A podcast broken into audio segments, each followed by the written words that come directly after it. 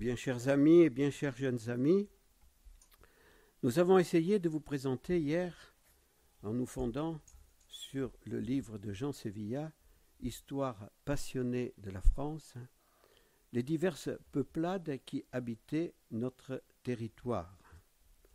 Nous avons dit que les mégalithes vénéraient des éléments, l'eau, le feu ou le soleil par exemple, alors que les Celtes avaient des dieux auxquels ils vouaient un culte beaucoup plus organisé.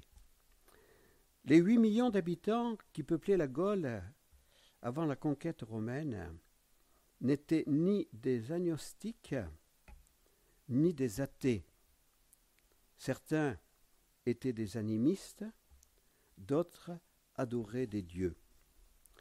Le Concile Vatican II, dans Nostra Aetate, disait Depuis les temps les plus reculés jusqu'à aujourd'hui, on trouve dans les différents peuples une certaine sensibilité à cette force cachée qui est présente au cours des choses et aux événements de la vie humaine, parfois même une reconnaissance de la divinité suprême ou encore du Père. Cette sensibilité et cette connaissance pénètrent leur vie d'un profond sens religieux. De même aussi, les autres religions qu'on trouve de par le monde s'efforcent d'aller de façon diverse au-devant de l'inquiétude du cœur humain en proposant des voies, c'est-à-dire des doctrines, des règles de vie et des rites sacrés. L'Église catholique ne rejette rien de ce qui est vrai et saint dans ses religions. Elle considère avec un respect sincère ses manières d'agir et de vivre, ses règles et ses doctrines, qui, quoiqu'elles diffèrent sous bien des rapports de ce qu'elle-même tient et propose, cependant reflètent souvent un rayon de la vérité qui illumine tous les hommes. Ce que dit Vatican II s'applique bien à la religion des Celtes gaulois, qui était un système de pratiques et de croyances basé sur un panthéon mythologique, civique et philosophique. Donc le panthéon, un ensemble de dieux, donc avec euh, la mythologie pour donner un nom à chacun de ces dieux, civique parce que ça a un rapport avec la vie sociale du pays, et philosophique parce que on essaye de donner des réponses aux grandes questions qui habitent le cœur de l'homme. Ils ont développé un système religieux polythéiste dans, le cadre duquel officiait la classe sacerdotale des druides. Cette religion s'est progressivement dissoute dans la culture de l'Empire romain à partir du 1er siècle avant Jésus-Christ. La société celtique était une société de type théocratique qui se composait de trois classes sociales aux fonctions spécifiques. Une classe sacerdotale que l'on désigne globalement sous le terme de druide, une aristocratie guerrière menée par un souverain, roi ou prince, ou un magistrat suprême, et une classe de producteurs, artisans, agriculteurs, éleveurs, qui pourvoient aux besoins de l'ensemble de la société. Les druides, dont le nom signifie très savants, sont des personnages sacrés au-dessus des deux autres classes. Et c'est là que on comprend pourquoi on l'appelle de type théocratique, parce qu'ils sont au-dessus des politiques. Ils sont comme les intermédiaires, ces druides, entre les dieux et les hommes, et dont la parole est primordiale. Si les domaines du religieux et du sacré sont de leur ressort, leur compétence s'étend à tout le savoir, notamment la justice et le droit, l'histoire, la magie, la divination. Ils assument l'éducation de certains élèves dont les études peuvent durer pendant vingt ans. César disait qu'on les honorait grandement en Gaule, donc dans notre pays. La peine la plus grave pour un Gaulois était d'être frappé d'interdiction de sacrifice par les druides. Celui qui subissait cette peine était mis au nombre des impies et des criminels, on s'écartait de lui, on fuyait son abord et son entretien, craignant un contact impur funeste. L'interdit n'est pas admis à demander justice, ni à prendre sa part d'aucun honneur. La classe sacerdotale se composait de trois spécialisations.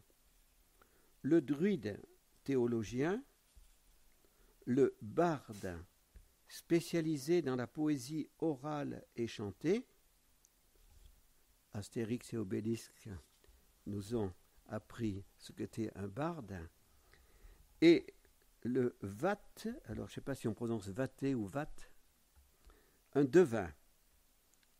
Ce, ce devin s'occupe plus particulièrement du culte, de la divination et de la médecine. Les femmes participent à cette fonction de prophétie. Tenant la rassemblée plénière au pays dit des Carnutes, sans doute, dit celui qui a écrit cet article dans Wikipédia, à Chartres, ils essaient d'arbitrer les litiges entre États et d'éviter les guerres. Ils essaient de trouver le compromis acceptable en cas de lutte déclarée. Comme pour toute religion, la notion de sacrifice est très présente dans la spiritualité des Celtes gaulois. Des historiens ont distingué trois types de sacrifices. Celui qui est fait sans effusion de sang, celui qui est avec effusion de sang, et puis celui qui est sans mise à mort. Le sacrifice païen était en vue de rendre Dieu propice, ou les dieux propices. Les fêtes religieuses dans ce, ce contexte religieux. L'année celtique se décompose en deux saisons, l'une claire et l'autre sombre. Elle comporte quatre fêtes religieuses décrites par la littérature irlandaise médiévale, puisque les Celtes aussi sont allés en Irlande et c'est là qu'on a le plus de, documents sur cette religion. Samen, le 1er novembre de notre calendrier, qui correspond au début de l'année et de la saison sombre. C'est une fête de passage marquée par des rites druidiques, des assemblées, des beuveries et des banquets rituels. Elle a la particularité d'être ouverte sur l'autre monde et donc de favoriser le rapport des hommes avec les dieux. On la retrouve en Gaule sous le nom de Samonios. Le mot désigne le mois qui correspond approximativement au mois de novembre. Inbolk, deuxième fête, a lieu le 1er février. Fête de purification et de lustration. Belten, le 1er mai, marque une rupture dans l'année c'est le passage de la saison sombre à la saison claire, lumineuse, avec la reprise de la chasse, de la guerre, des razzias, des conquêtes pour les guerriers, le début des travaux agraires et champêtres pour les agriculteurs et les éleveurs. Il s'agit également d'une fête célébrant la fertilité dédiée à la déesse mère. Et puis Lugnazad, l'assemblée de Lug, le 1er août, période des récoltes, fête royale et plus précisément de la souveraineté dans sa fonction redistributrice des richesses. C'est une trêve militaire qui célèbre la paix, l'amitié, l'abondance et la prospérité du royaume. Les lieux de culte. Les Celtes utilisaient toutes sortes de lieux naturels montagnes, grottes, sources, lacs. Et ces lieux naturels étaient comme leurs lieux de culte, car ils les considéraient comme des endroits habités par les dieux. Les Celtes croyaient en l'immortalité de l'âme, Jules César en témoigne. Terminons par la légende de l'élection divine et mariale de Notre-Dame de Chartres. Et le mot légende, nous allons le transformer en tradition. Selon une tradition rapportée par certains textes médiévaux, deux missionnaires nommés Altin et Édoald auraient été envoyés par Saint Pierre pour évangéliser les régions d'Orléans, de Chartres et de Créteil. Or, lorsque ces missionnaires arrivèrent à Chartres, quelle ne fut pas leur surprise de constater que la population locale y vénérait déjà la Vierge Marie. En effet, des druides, poussés par une inspiration divine, y avait élevé une statue marquée de cette inscription divine Virginie Paritouré Druides. Avons-nous besoin de traduire? Les druides à la Vierge qui enfante. Donc c'est les druides qui offrent cette statue à la Vierge qui enfante. Ces mêmes druides avaient placé dans leur temple cette statue de la Vierge et ils l'entouraient d'un culte spécial.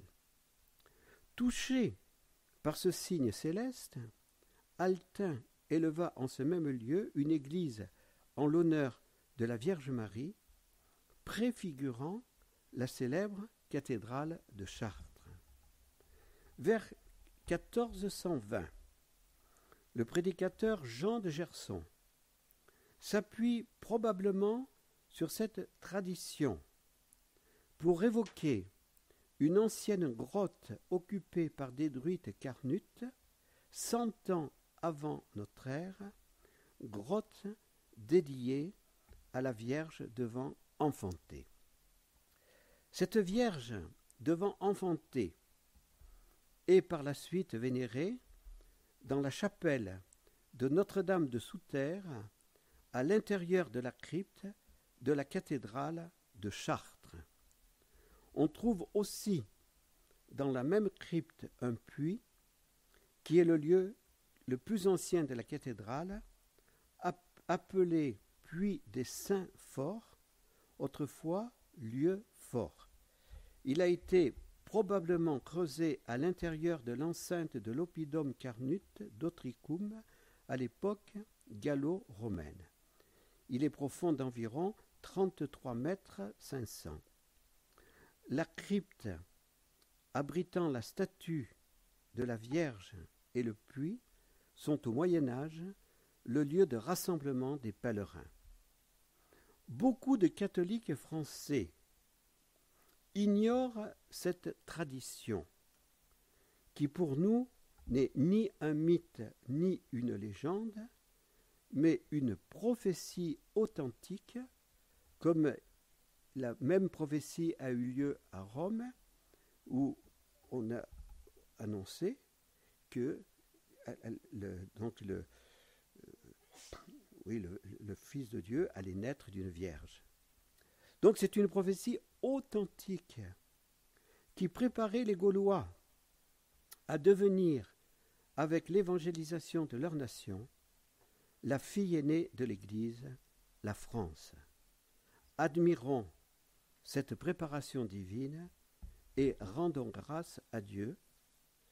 Et aussi découvrons comme ça a été aussi mon cas en préparant cette petite intervention, découvrons cette, euh, je dirais, cette organisation donnée à la Gaule, donc par les Celtes gaulois, organisation avec à la tête, on peut dire, un clergé, ces druides, qui exerçait vraiment un, sacerdoce païen, oui, mais un sacerdoce, donc, mais entre l'homme et les dieux, et qui exerçait aussi la justice et qui donnait aussi les bons conseils de sagesse.